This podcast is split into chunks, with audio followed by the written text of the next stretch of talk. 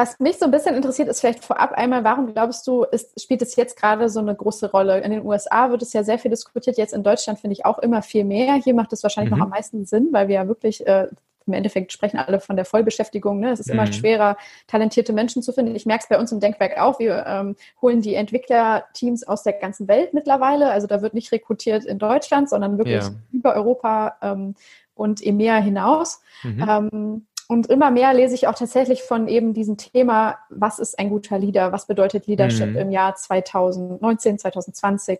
Ähm, ja. Warum glaubst du, ist dieses Thema gerade so gehypt? Oder ja. ja, warum reden so viele Menschen darüber? Ja, ich glaube ehrlich gesagt, wir stehen da gerade am Anfang und, und das ganze Thema wird uns noch deutlich mehr Kopfzerbrechen bereiten in Zukunft. Ähm, das sind äh, eigentlich genau diese drei Subthemen, ne? gute Leute zu finden, die Leute dann gut zu führen und damit lange zu binden.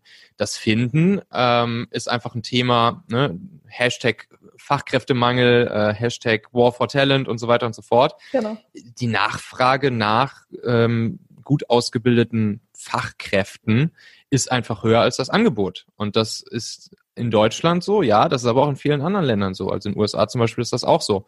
Deshalb äh, verdienen sich halt äh, Softwareentwickler dumm und dämlich im Silicon Valley, in, in Deutschland natürlich auch schon, aber noch, das ist noch kein Vergleich mit, mit dem, was, was die Leute zum Beispiel im Silicon Valley verdienen, wenn du guter Entwickler bist. Mm, und ähm, ja, das ist, woher das kommt, das ist wahrscheinlich auch ein, ein Versagen in der, in der Vergangenheit so. Es gibt zum Beispiel, wenn wir jetzt mal bei Deutschland bleiben, gibt es einfach zu wenige Leute, die in diesen klassischen MINT-Fächern äh, studieren beispielsweise, ne? also Mathematik, Informatik, Naturwissenschaften, Technik. Mhm. Ähm, und ja, daher kommt dann sowas, dass das An Arbeitsangebot auf dem Markt äh, von guten Fachkräften einfach geringer ist als, äh, als, das, als, die, ähm, als die Nachfrage. Und das kann man natürlich bis zu einem gewissen Punkt über den Preis regeln, also über das Gehalt.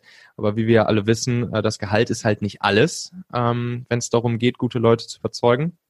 Und dann kommen andere Dinge ins Spiel.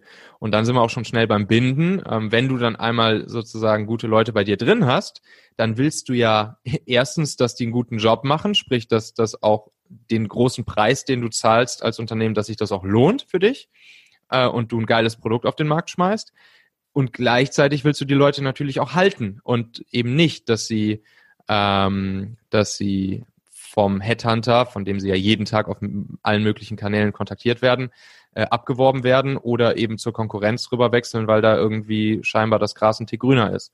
Und ähm, ja, da kommen dann halt agile Prozesse ins Spiel ähm, und verschiedenste andere Hacks, die halt dafür sorgen, Mitarbeiter gut binden zu können. Ähm, fangen wir mal, fangen wir mal ganz einfach und klein an, so ne? Also wenn man sich das, das Talentmanagement auch als so eine Art Funnel vorstellt, ne, wie so ein Marketing-Funnel, irgendwie oben kommen viele Leute in den Funnel rein, und dann gibt es verschiedene Conversion Steps äh, und am Ende unten fallen wenige Leute raus, die dann aber vielleicht die guten Mitarbeiter sind, die du haben willst und die dann auch noch lange bei dir bleiben. Mhm. Äh, fangen wir mal oben im Funnel an. Wollen wir den Funnel erstmal füllen mit vielen Leuten so? Ja. Und äh, das, das Wort Mikroinfluencer, das wird jetzt hier für die meisten nichts Neues sein. Aber ähm, hier ist es tatsächlich so, dass, dass viele Unternehmen das noch nicht erkannt haben. Also klar, das ist irgendwie so das Thema Influencer gibt, das haben, das haben viele erkannt, aber dass man auch mit äh, Mikroinfluencern, die vielleicht nur, sagen wir mal, vielleicht 300, 500, 1000 Leute Follower oder Reach haben, äh, aber thematisch eben perfekt zu äh, zu deiner Firma, zu deinem Produkt, zu dem, was du, wofür du mit deiner Firma stehst, wofür deine Marke stehst, was du kreierst, ähm, stehen und dass die einen sehr, sehr großen Einfluss auf genau äh, solche Leute haben, die du als Mitarbeiter haben möchtest, äh, das kannst du halt ausnutzen. Ähm, das hast du auch schön erklärt vorhin in, in, unserem, in unserem Interview. Da suchst du einfach mal nach den, nach den passenden Hashtags, machst eine Hashtag-Recherche, schaust, okay, welche Leute haben irgendwas so in die Richtung mal als Content gespielt oder gepostet.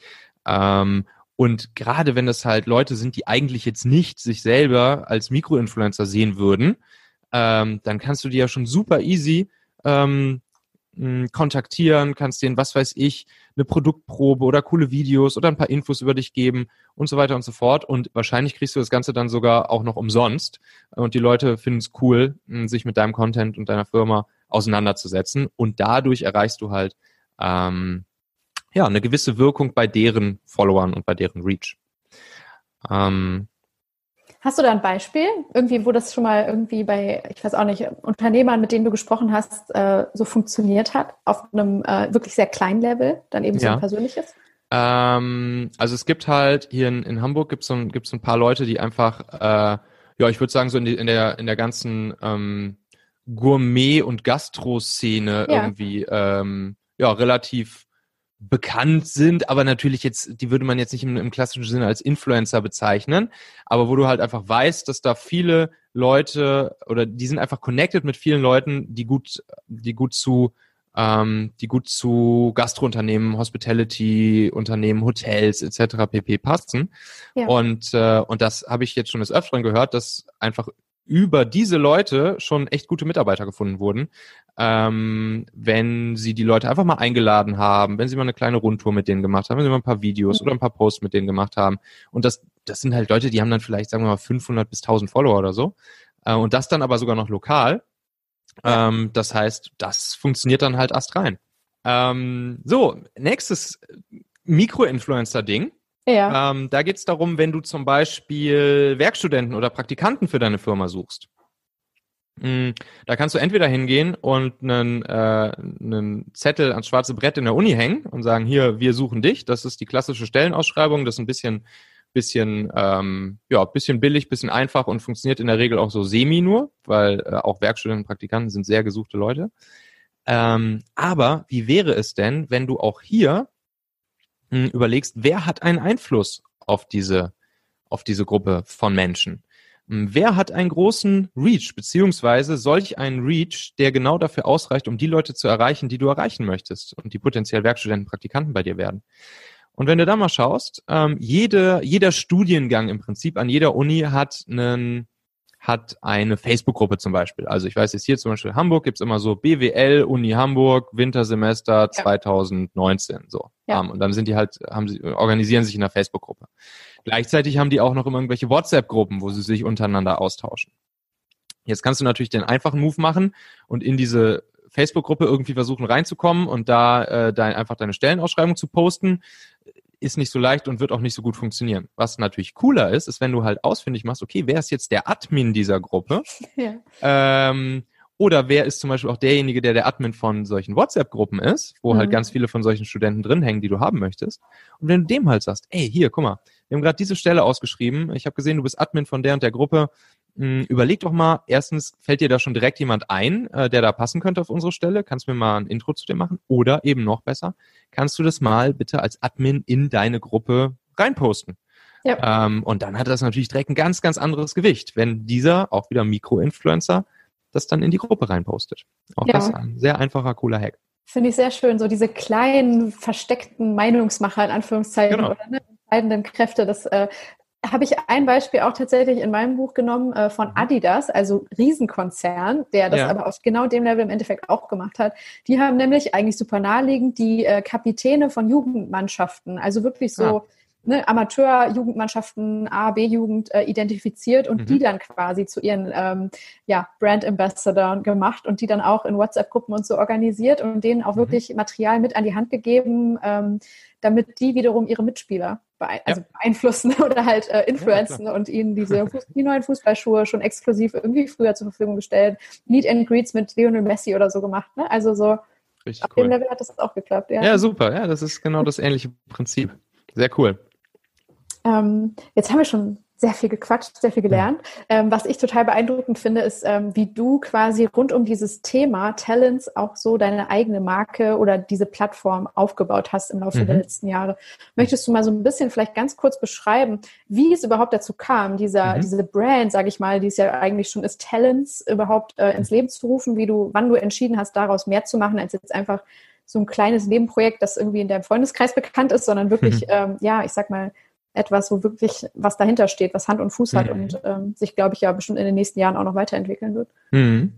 Ja, ähm, das, das ging tatsächlich ähm, damit los, dass ähm, ich von anderen Gründern, Unternehmern oft darauf angesprochen wurde. So, ne? Die haben irgendwie mitbekommen, hey, hier bei euch in eurem Startup bei Familionet, da, da macht ihr ja irgendwie mal so super ähm, ja gar nicht so ausgefallen verrückte Sachen, aber ihr habt halt dieses Talente-Thema einfach irgendwie immer mit so ein paar Ideen, Strategien, Hacks, Tricks im Griff.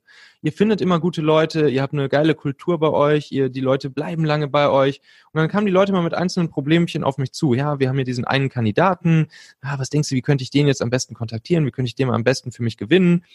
Oder was auch viel passiert ist, ähm, dass die Teams nicht so gut funktioniert haben und Leute unzufrieden waren, äh, Produkte, ähm, Produkte auf einer niedrigen Qualität gebaut wurden, ähm, dass zum Beispiel Softwareentwicklungsteams nicht gut agil zusammengearbeitet haben. Dann haben die Leute mich mal für so einen Workshop-Tag mit den, mit, ähm, mit den Teams rangeholt und, und danach lief es halt einfach dann deutlich besser, weil wir einen guten Scrum-Prozess zum Beispiel eingeführt haben.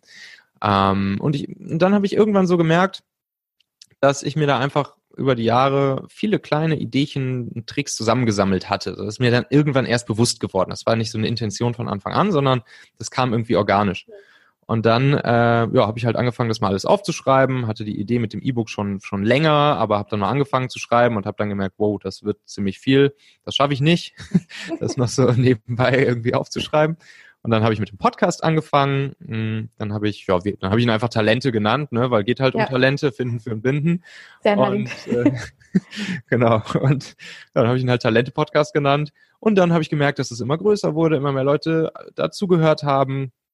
Äh, dann kam das Talente-Magazin dazu auf talente.co ähm, wo dann immer coole Leute auch geschrieben haben zu den ganzen Themen und dadurch hat sich das dann wiederum weiter verbreitet. Und das kam so ganz organisch. Ähm, und dadurch, dass ich jetzt natürlich eine, eine recht große Reichweite so in diese Zielgruppe aus Unternehmern, Gründern, Führungskräften, HR-Entscheidern habe, wird es auch wiederum interessant für viele Brands jetzt mit mir zusammenzuarbeiten oder, mit, oder, oder, oder Produkte, die ich dann wiederum auch äh, meiner Zielgruppe vorstelle. Auch hier wieder, das sind nur Produkte, mit denen ich mich auch selbst identifizieren kann. Mhm. Ähm, genau. Und ähm, ja, so kam dann eins zum anderen und, ähm, und ist jetzt so organisch im Prinzip gewachsen. Aber klar, ja, ich bin natürlich, ich bin natürlich auch Unternehmer und ich, ich leite das natürlich auch in eine Richtung, ähm, die sozusagen unternehmerisch sinnvoll ist und versuche daraus ein, ein gutes Geschäftsmodell zu machen. Ähm, aber der Content an sich, der ist mir schon, der ist mir schon sehr wichtig, dass der sozusagen äh, ja organisch gut redaktionell bleibt und, und jetzt nicht ähm, durch das Geschäftsmodell getrieben ist. Ich würde eher sagen, mein Ziel ist, auf diesem sehr wertvollen Content andere Geschäftsmodelle oben drauf zu setzen. Und da sind wir auch schon wieder am Ende dieser Folge hier. Denk doch mal kurz drüber nach. Für wen könnte diese Folge oder der Machen-Podcast allgemein auch wertvoll, hilfreich oder spannend sein? Erzähl dieser Person gerne mal davon. Du kannst einfach den Link machen.fm slash podcast zum Beispiel per WhatsApp an sie senden oder diese Folge hier direkt aus deiner Podcast-App an sie teilen. Wir hören uns auf jeden Fall in der nächsten Folge wieder, vielleicht ja schon morgen. Bis dahin, dein Michael.